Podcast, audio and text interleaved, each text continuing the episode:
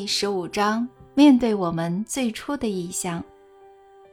阿纳斯塔夏，有关深发少年和浅发少年，还有小女孩阿纳斯塔夏的一切，你说的和你让我看的都是真的吗？还是你想象出来的呢？这个问题你可以自己回答，弗拉迪米尔。怎么自己回答呢？你才是可以肯定这是事实还是想象的人。弗拉迪米尔，告诉我，在我的故事里，对你而言有什么新的讯息吗？当然有，有讯息，有意向，确实有新的讯息。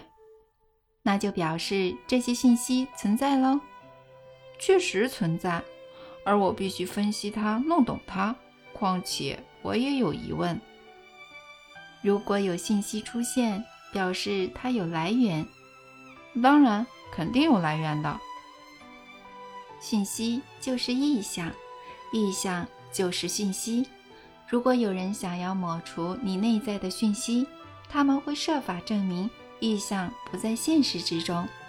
一旦你认同意象不是事实，等于是自己抹除了你从意象中取得的讯息。但如果意象是人创造的，讯息的来源是什么呢？意象。如果是特定的人创造的，来源怎么会是意象呢？弗拉迪米尔，如果你生了一个孩子，他将新的讯息传给你和所有人，那么新讯息的来源是什么呢？当然是孩子，但意象又不是孩子，意象没有实际的躯体，也可能是无形的，所以差别只在于前者有实际的躯体。但后者没有，倒也不完全是，只是有个躯体比较好理解，嗯，也比较可信。你看到的躯体不能完全当做证据，而且躯体还可能让你迷失。没错，的确可能让人迷失。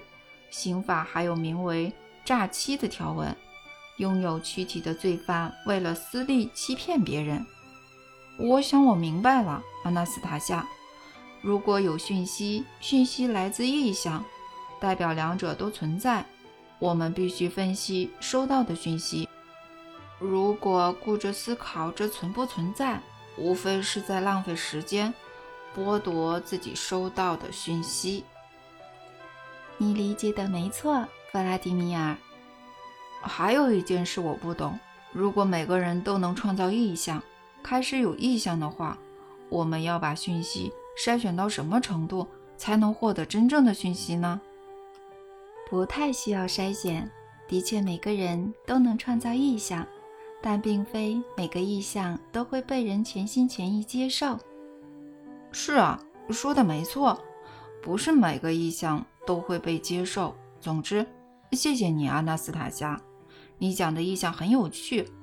能不能和我讲讲其他有关意象的知识呢？你认为意象是什么呢？人类本身就是化为实体的意象。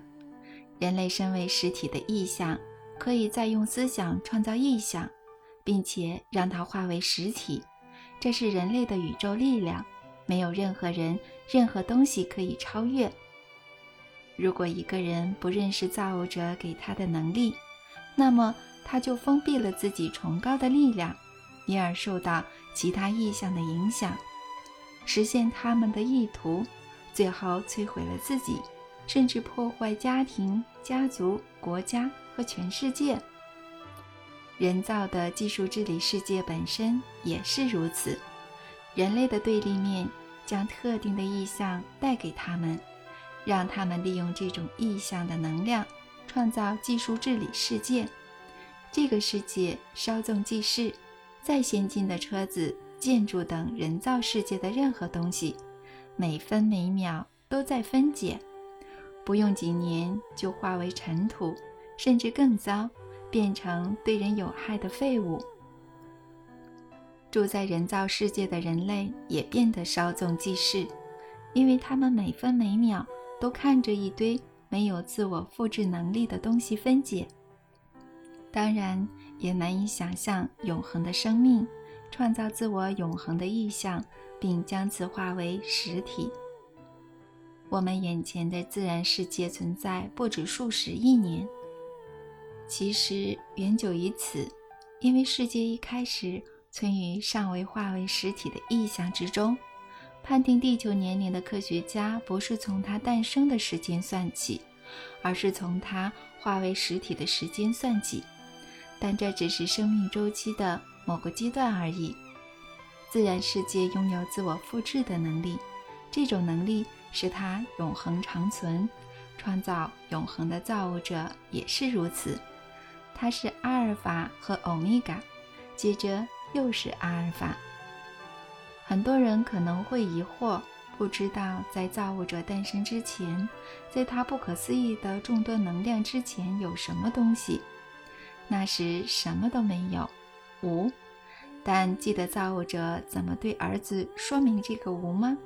他说：“到时将会无中生有，出现你的全新又美好的诞生，反映你的志向、灵魂和梦想，我的儿子，你是无限，你是永恒，在你里头是你具创造力的梦想。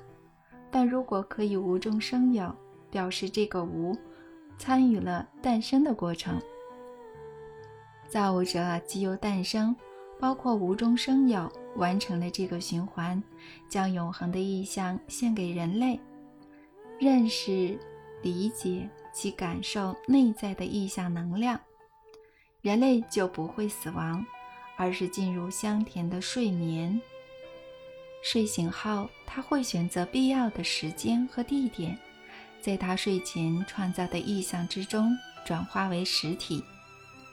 了解意象科学之后，便能理解造物者创造的整个宇宙，进而创造美好的新世界。不了解、不明白意象科学，会让人无法与完美又自然的世界良好互动，因而创造一个人造、粗糙又不自然的世界。不懂意象科学，会使整个国家和民族沦为他人的玩物和棋子。任由其他理解这种伟大科学的人玩弄。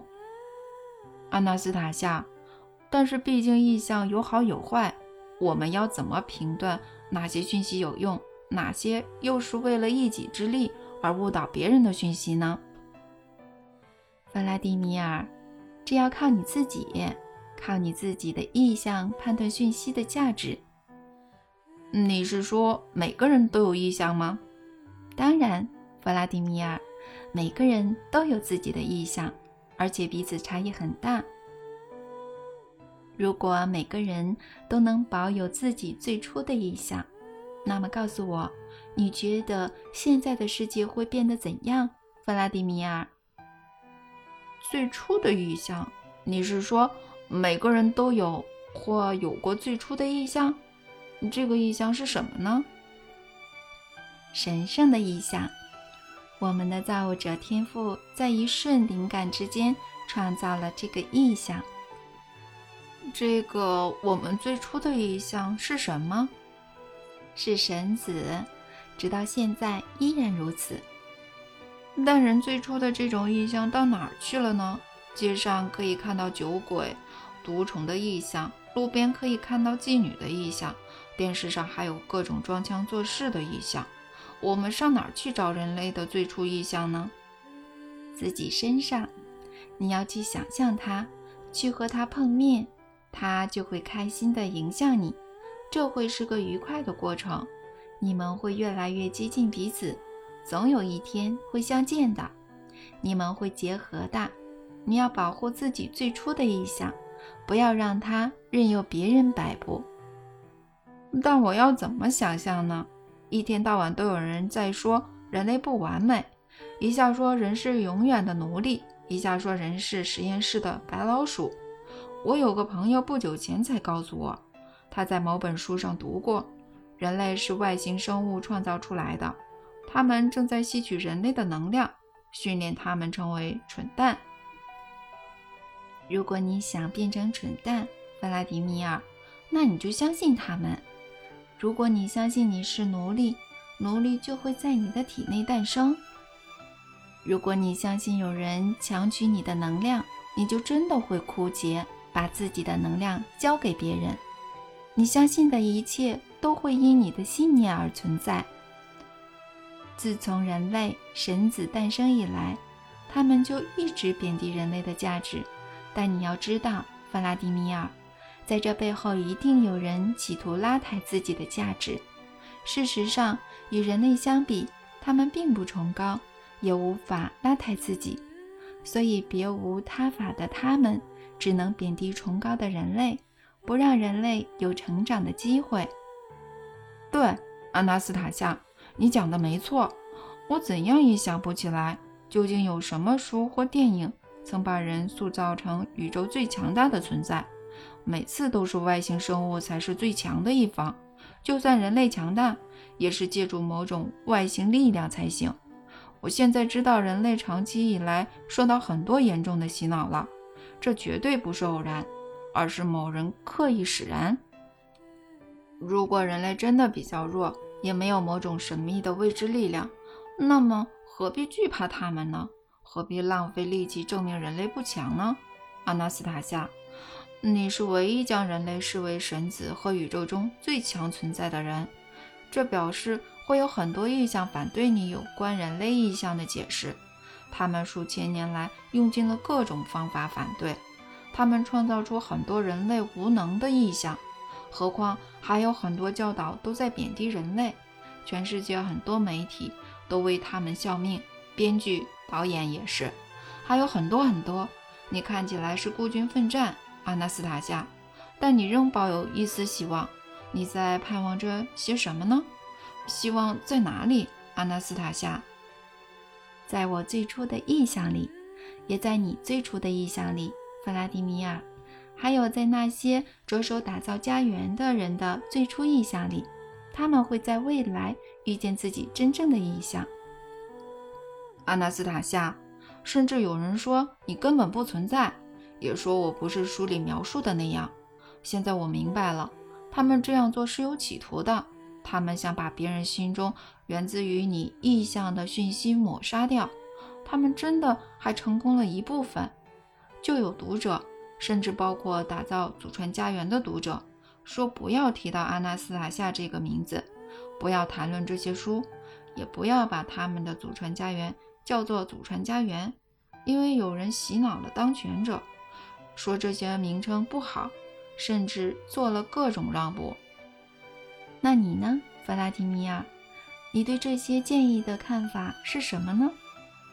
老实说，阿纳斯塔夏。”我也这样想过，既然这些话会惹怒一些人，也许还是别提比较好。怎么说？觉得这样会让事情更快有结果吧。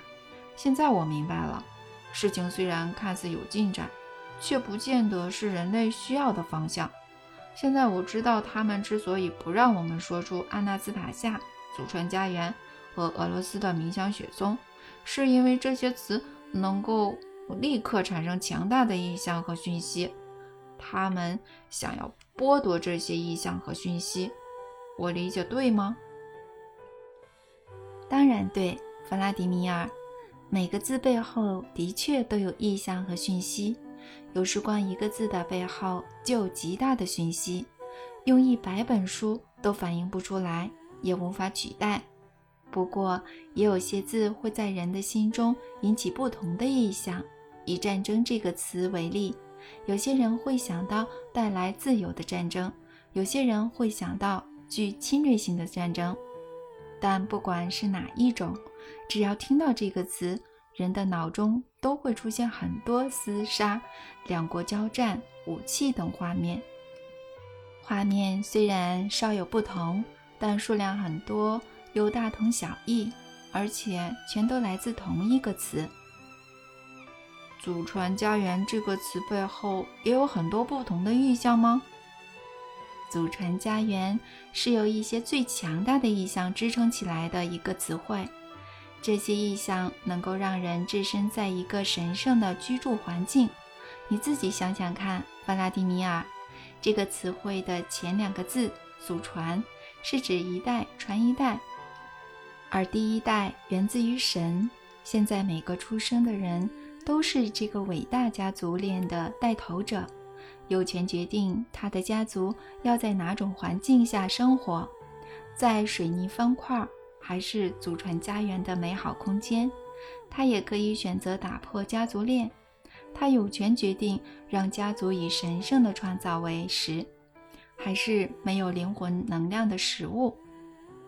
我的祖传家园很久以前就不在了，我吃的食物和他们有什么关系呢？阿纳斯塔夏，所有祖先的例子都在你里面，弗拉迪米尔，你的身体和灵魂都来自于他们。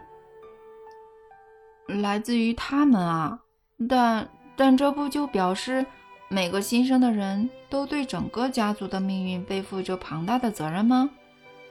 是的，弗拉迪米尔，每个人都被赋予决定自己和家族命运的权利。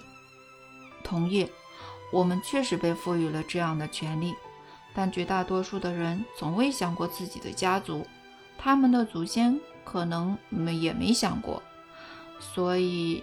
来自原始起源、来自神本身的家族已经瓦解，不存在了吗？祖传家园，弗拉迪米尔，请你仔细思考一下。祖传家园这四个字，这一个词汇，即使不完全明白它的意思，可是，一旦念出这个词，就等于是在潜意识中说出“我聚集我的整个家族”，使家族在此安定下来。嗯，建造祖传家园的人可以在家园中把家族成员的灵魂聚集起来，他们也会感谢他做出如此伟大的行为。他们会像守护天使般守护，守护着祖传家园和创造家园的人。宇宙中没有东西可以不着痕迹地消逝，他们只是转变成另一种状态而已。人去世，肉体回归大地后，花草树木。会从中长出来，肉体转变成另一种状态，但主要的能量群，人的灵魂会变成什么状态呢？灵魂一开始会在肉体所在之处徘徊，一些宗教知道这一点，所以不会马上下葬。肉体回归大地，人葬在公墓后，灵魂会在下葬之处的上方盘旋，亲人则在。坟墓旁边待一阵子，没有肉体的灵魂，没了听觉和视觉，看不到也听不到，但感觉得到有人在谈论他，思念他。如果说好话，灵魂会有好的感受；但如果说坏话，灵魂就不会好受。亲人离开公墓后，灵魂会在下葬的。土丘上方游荡一阵子，但已经没有感觉，只有空虚。每天庸庸碌碌的现代人，很快就忘记逝去的亲人。住在现代公寓的人，完全没有用来纪念已故亲人的东西。过了一年、五年、十年，基本上不会有人记得他们。逝者的灵魂完全处于空虚之中。我们现在说的还只是去世不久的亲人，但有些活在一百年前、一千年前、一百万年前的亲人，他们全被人完全遗忘。建造祖传家园的人可以把整个家族聚集起来，想要做到这一点，必须想起自己亲人，想象他们，使他们的灵魂为之一振，感觉到自己被人想起。无论灵魂身在宇宙的哪个角落，都会循着这个思念的光线冲向源头。人虽然记不得所有亲人，无法不停地回想思念他们，但可以种出一片不大的树丛，而且最好是家族树，一些活得很久的树，像是橡树和雪松。种树时必须想到家族。对着自己说：“我种这片树丛或林荫小径，是为了纪念我的家族成员。我在建造祖传家园，愿我过去或未来的家族成员聚集在此处。”每种树都要回想近期去世的亲人名字，一一的想象他们，对他们说句好话。人不可能每一分钟、每一小时都在回想亲人，但树木可时时刻刻将收到的讯息保存起来。你家族亲人的灵魂也感受得到，他们会住在你家园的花草树木里。这些树木散发的光线虽然比人的光线微弱许多，却比较稳定。灵魂感受得到。你想起的近亲灵魂会先来，其他亲人在渐渐受吸引而来。九年后，人种下的树会变成一片树丛，而且都是不平凡的树，拥有巨大的有益能量。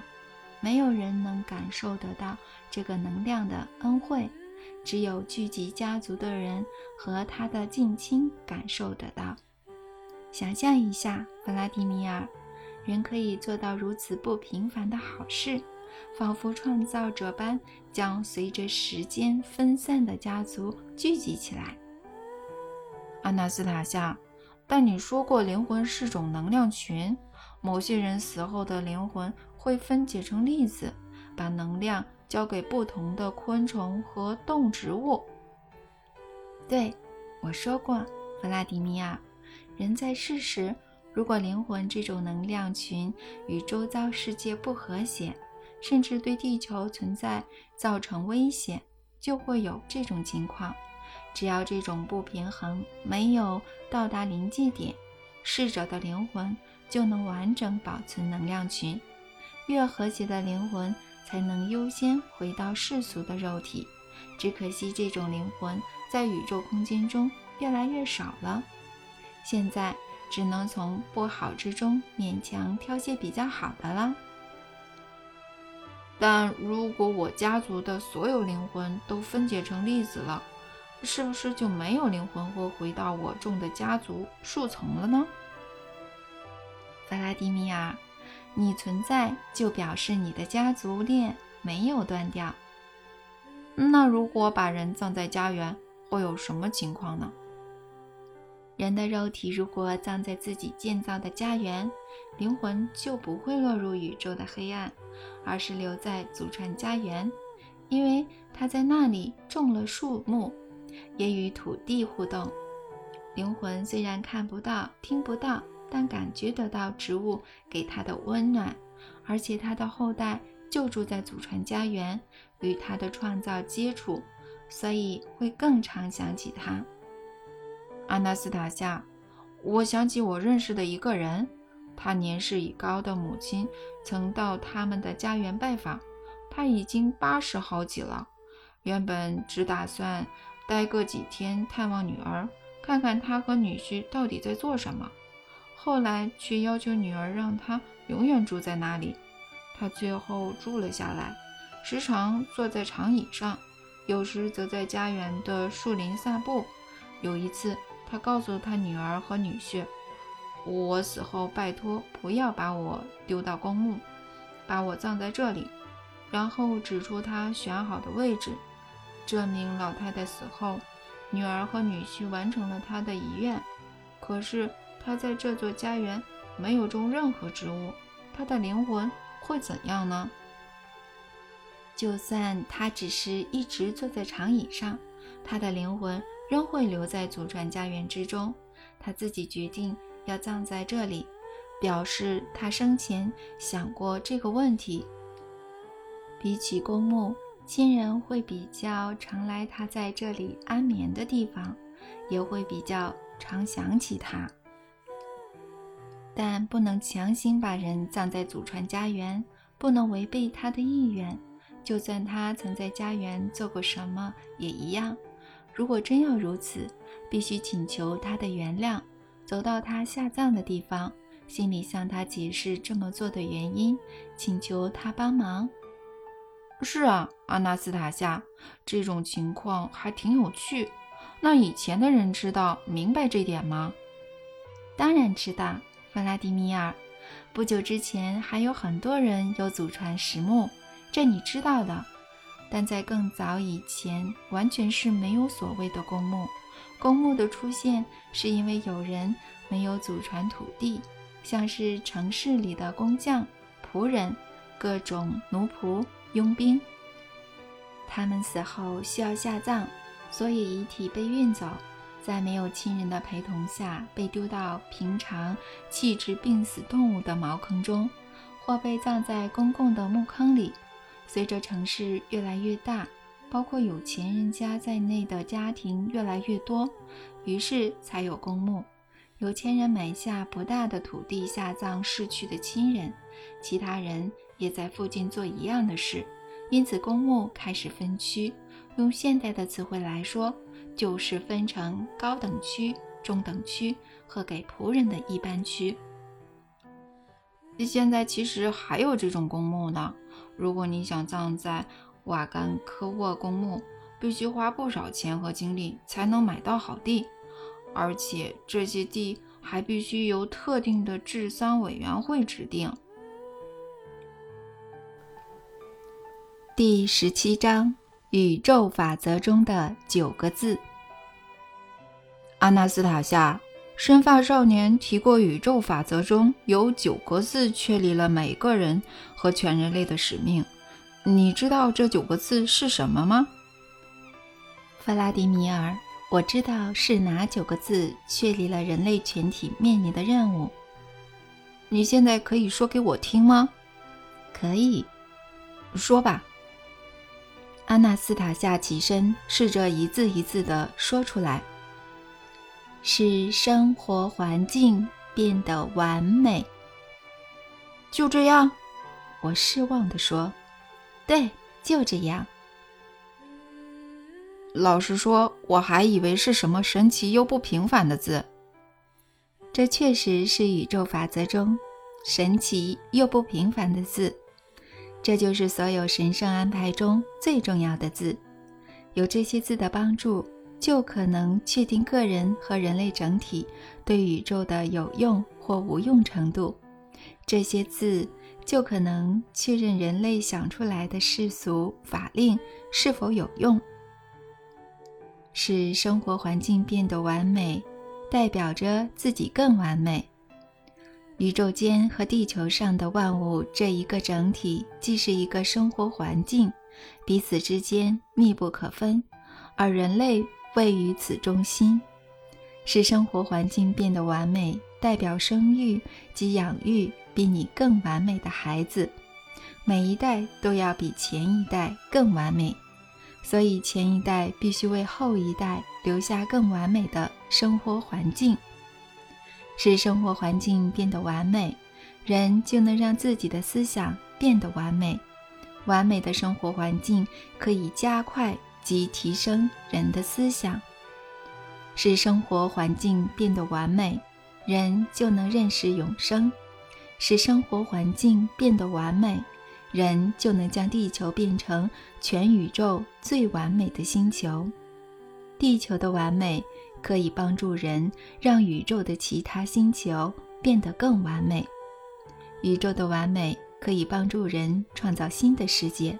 新原始起源的人问神：“宇宙的尽头在哪里？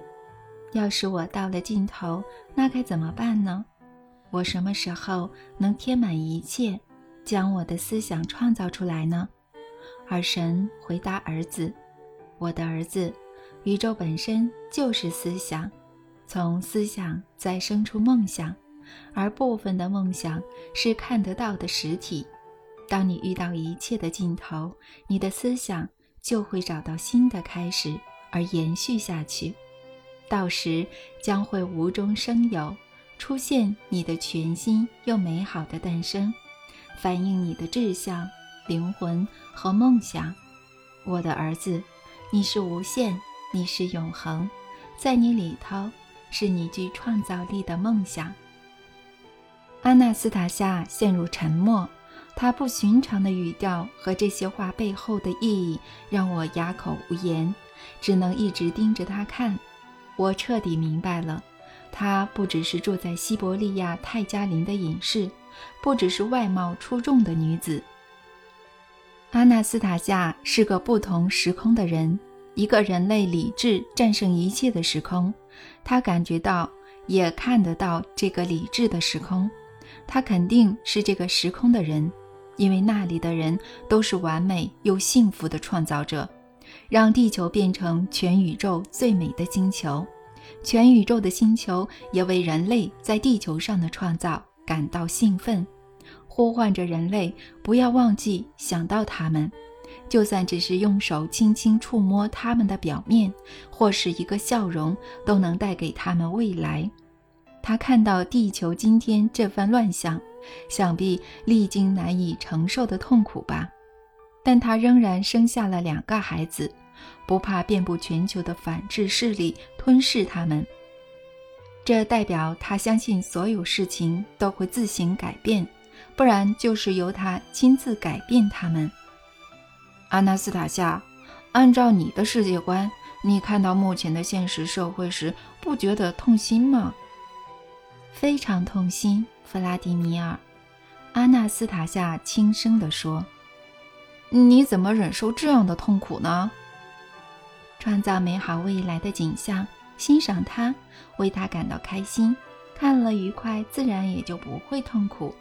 况且，欣赏这些景象还有一个好处：你怎么想象未来，未来就会变成你想象的那样。第十八章：反制的时空。阿纳斯塔夏，难道现代人和生发少年说的一样，真的活在反制的时空吗？反制是什么意思呢？嗯，在现实中怎么看得出来呢？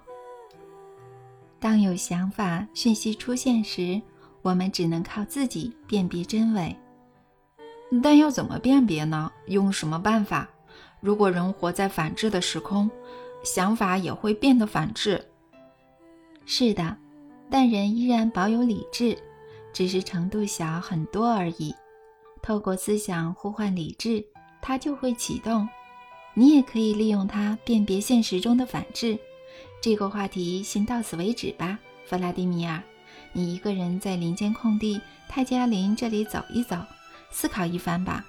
这里的理智和反制是平衡的，但你的脑中没有，所以你要帮助自己的理智一把，一步一步地启动它。怎么启动呢？只要在脑中对自己说。理智，不过理智这样说更好。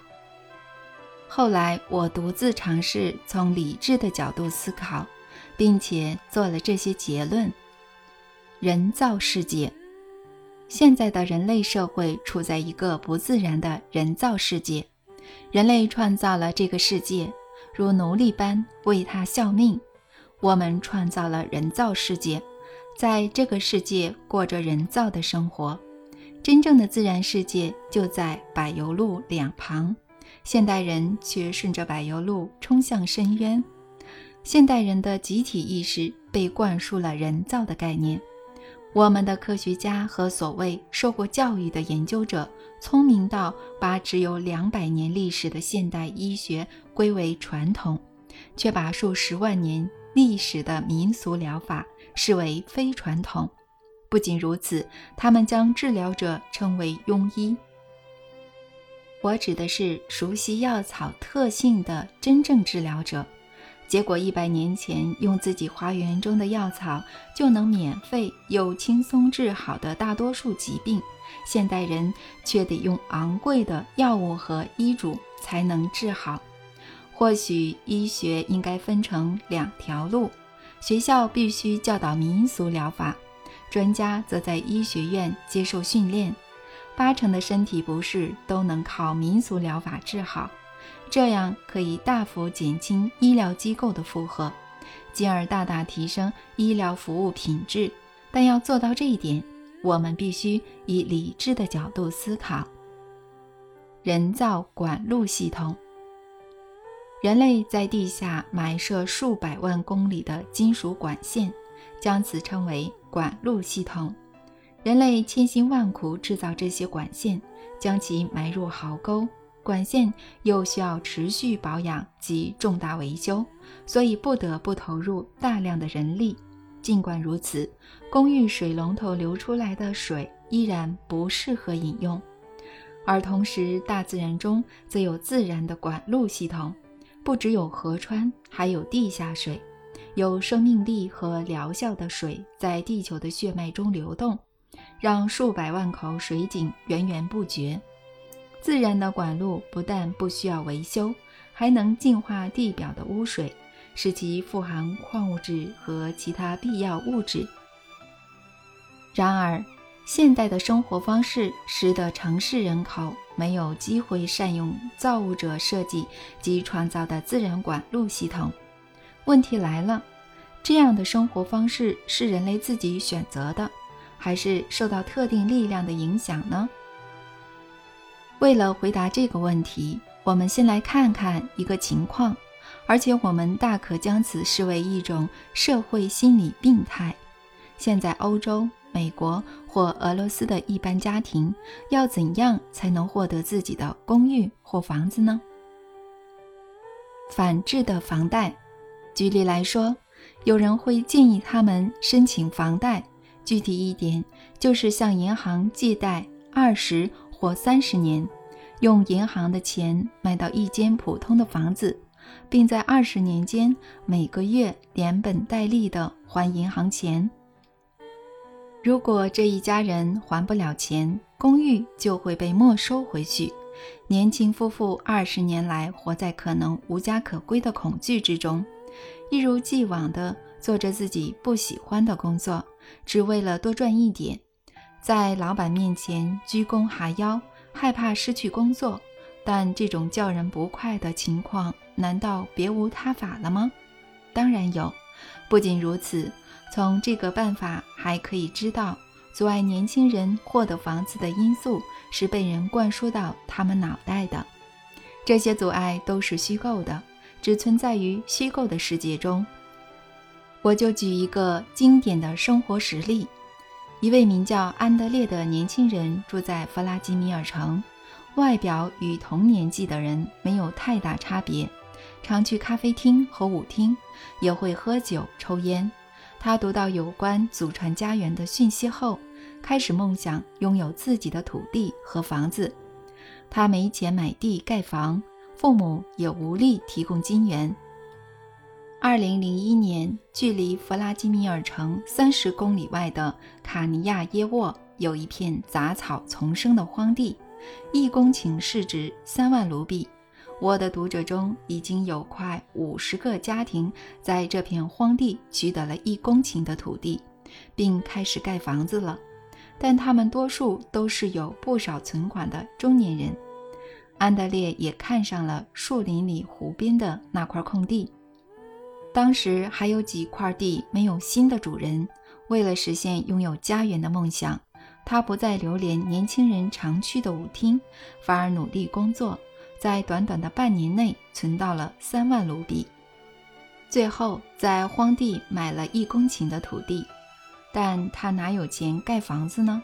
当时在弗拉基米尔城，一平方公尺的施工费用高达两千卢比，所以光盖一间五十平方公尺的房子就要另外花一百万卢比。安德烈不打算跟银行贷款。不想往后二十年都要连本带利的还钱。二十三岁的安德烈走进商店，买了一把利斧，一年内靠着自己的力量，在他的土地盖出一间木屋。这样说来简单，但具体而言，他先在一间有原木屋师傅的公司工作，向他们学习木工，同时赚钱购买未来房屋的原木。这位年轻人的土地现在有一座欣欣向荣的花园，有一口井，有座池塘，也有间木屋。刚来这座聚落的人都在排队请他帮忙盖原木屋。他俨然已经成为受人认可、尊敬的木匠。我们可以说，安德烈的行动让他在一年内省下了一百万卢比，或许也可说是赚来的。但我认为这不重要，重要的是他的收获远远超过一百万卢比。他得到的还有对自身力量的信心，以及亲手建造出来的房子。我想安德烈会找到一个适合他的女孩，让女孩住进这间房子，为他生下儿子和女儿。他们的孩子会告诉孙子，亲手盖出这间房子和花园，打造这个小小家乡的人是谁。安德烈的故事并非特例，这座聚落还有很多家庭都是亲手盖出自己的房子。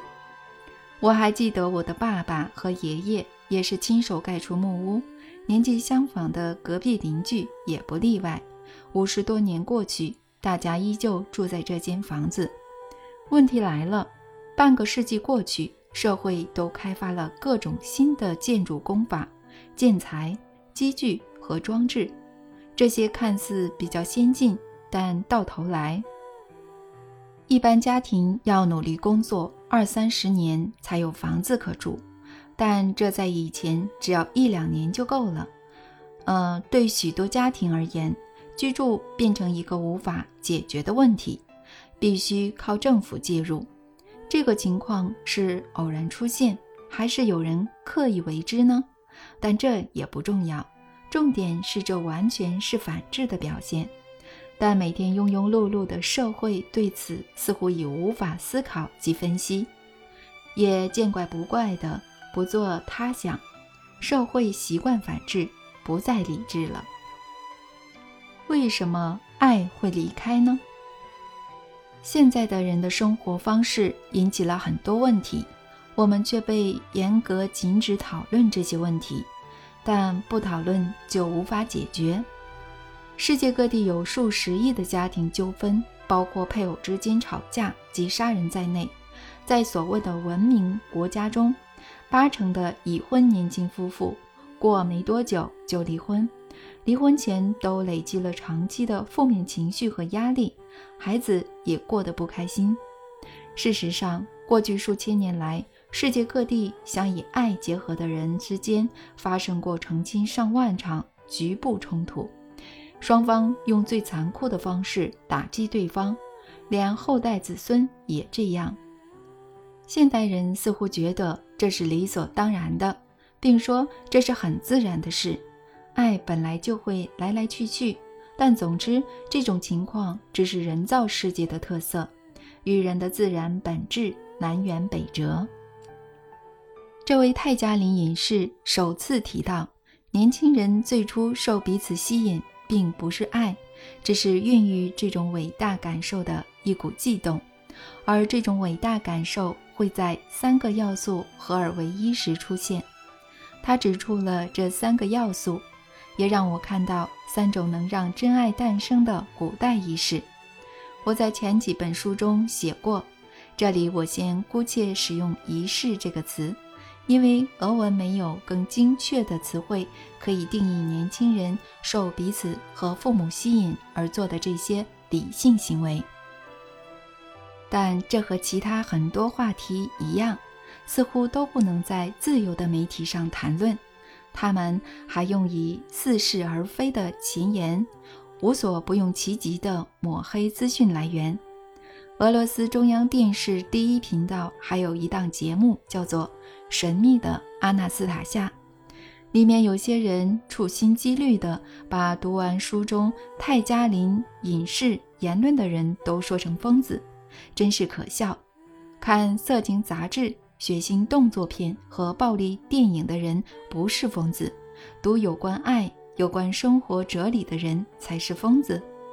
这证明了现代社会的的确有某种力量正在酝酿社会灾难，锁定群体，并透过他们执行计划，利用他们不懂真相的无知。这些人其实很好理解，想象一下。如果读过俄罗斯的冥想雪松丛书的人开始坚定地说，现代的年轻情侣透过三种古老的仪式，就能在婚礼的短短三十分钟内，在所有亲友的见证下，打造出祖传家园，在花园种好近百种供家人食用的植物，盖出房子和必要的设施，还有仿佛被施魔法般忠心耿耿的。动物生活其中。没有读过俄罗斯冥香雪松的丛书的人，可能会觉得这些人疯了或容易受骗。但请容我再多说明这种奇迹得以发生的背后原因。两个互相吸引的年轻人，依据古老的规定或仪式，称呼无所谓，到聚落的周围寻找一块至少一公顷的土地。搭建一座不大的茅草棚，在一起仔细且完整地规划自己未来的家园。事实上，他们是在创造一个拥有爱的能量的空间。在他们的计划中，他们不仅标出未来房子和设施的位置，还会标示所有植物的确切栽种位置。规划家园可能花上三个月。至一年的时间，等到计划完成后，他们会挨家挨户拜访各自的亲人，邀请他们参加结婚仪式。他们每到亲友家都会说：“哇，你们的苹果树真是漂亮”之类的话，暗示受邀的宾客要带什么来结婚仪式。以这个例子来说，宾客要把年轻情侣喜欢的苹果树幼苗带来婚礼。对其他受邀的宾客，他们可能会说：“你们的小马真是温顺。”这表示宾客不用多想，要送年轻情侣什么礼物，送小马就对了。以此类推。婚礼期间，年轻情侣感觉像在接受伟大的生命考验，要在亲友面前描述自己规划的家园，仔细地指出每样东西的位置。他们说完后会发出讯号，请在场的亲友将有生命的礼物带到新人指定的地方。新人便兴奋地看着最亲近的亲人和朋友共同参与伟大的创造。结婚后，体会过伟大灵感和情绪提升的这对新人被各自带回父母家睡上两晚。双方的亲人在趁着这段时间，将事先准备的建材带到家园。第二天破晓，他们会赶到完成不久的祖传家园，第一次以夫妻的身份见面。新家只会充满正面的情绪，两人对彼此、对共同创造的爱的空间出现前所未见的爱的能量。他们在这样的新家会经历到什么？实在难以言喻。如果原始起源的年轻人听到未来的婚礼变得完全不同，他们会有什么反应呢？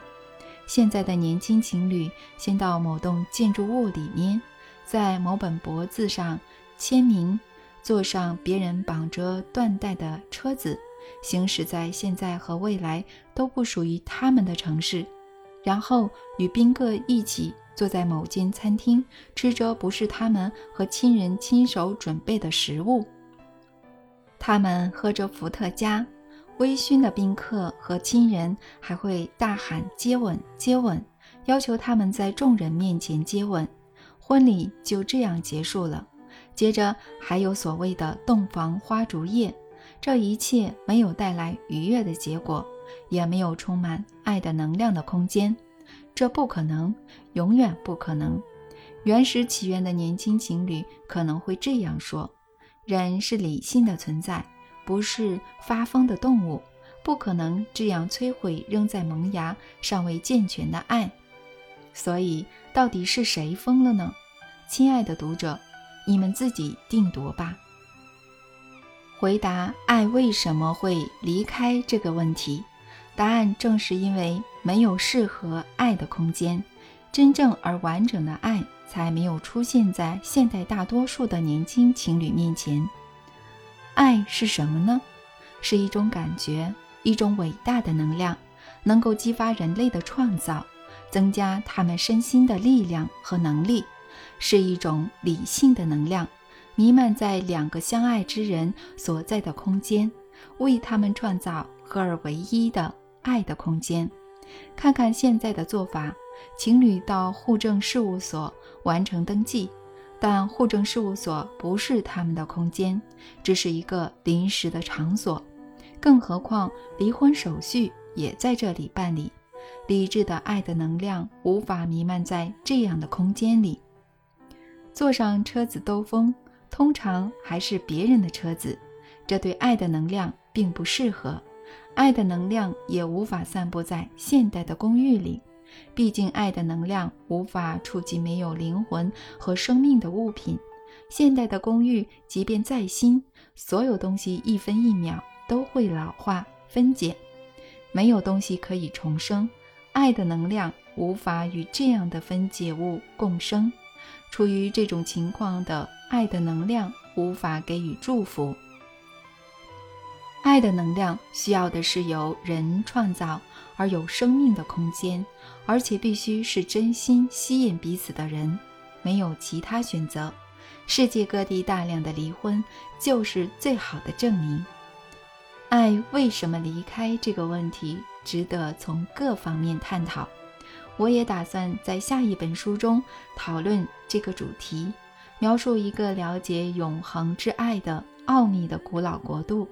现代人对爱的态度沦为反智，这点毋庸置疑。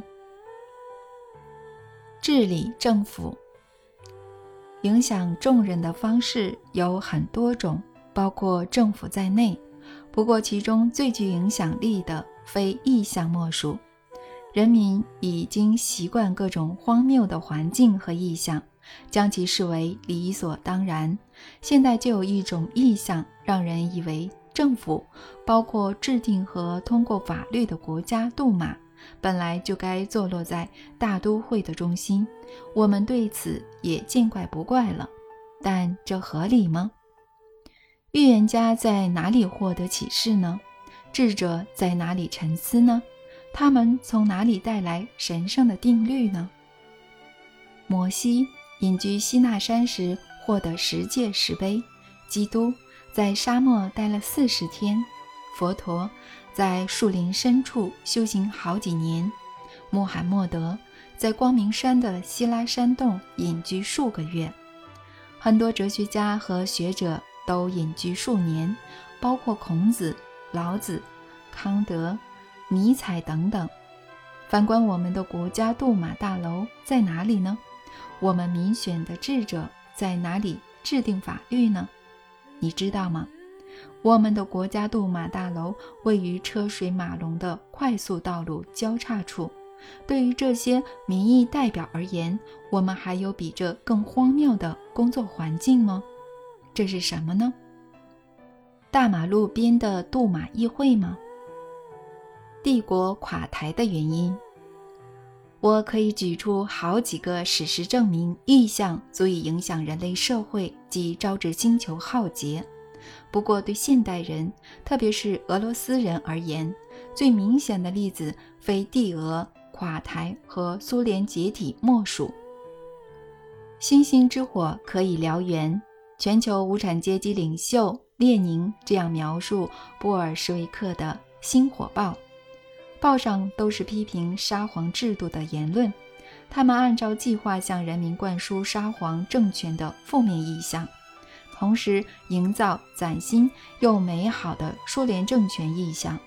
沙皇政权被人推翻，新的帝国苏联崛起，蓬勃发展，作用大量军力和核武。但短短七十年后，强大的苏联帝国。就解体成多个独立的国家，这些国家对彼此也不友善。政治学家认为，签署解体协议的政客以及当时的经济和政治状况都是解体的主因。但只要仔细观察，就会发现这其实是意向造成的结果。回想一下索忍尼辛有关古拉格劳改营的剧作。以及其他批评苏联的杰出作家，当初还有一批作家同时营造西方国家欣欣向荣的意象，描述那边不像苏联，商店架上总是摆满琳琅满目的商品，幸福又自由的人民开着高档的汽车四处兜风。他们讲到西方文明的优点，却对那里存在的问题只字未提。俄罗斯的未来被灌输在国民脑中和心中的意象左右，不幸的是，这一堆意象都会将国家带向灭亡。数足暴力、金钱至上的数千部电影和电视节目形成毁灭的意象。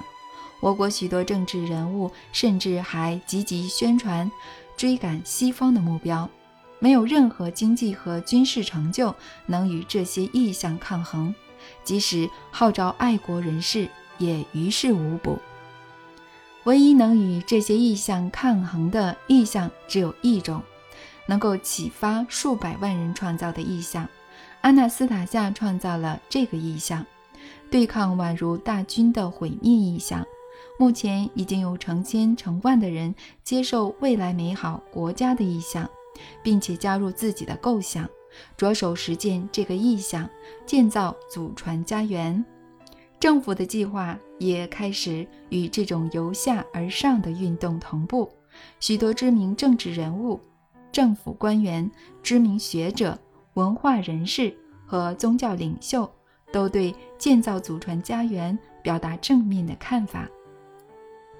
我不打算写出他们的说法，不过想知道的读者可以到阿纳斯塔夏的网页浏览。这虽然大多是私底下的谈话，但都显得非常勇敢。毕竟这些理性的声音是在反智的环境中回荡穿梭。泰加林隐士的某些言论，乍听之下可能疯狂，至少我自己一开始认识他时也这样觉得。但在初次见面之后的十五年间，我重新思考了好多事情。领悟到，其实是我们现在的社会处于一个对理性生活不自然又疯狂的环境。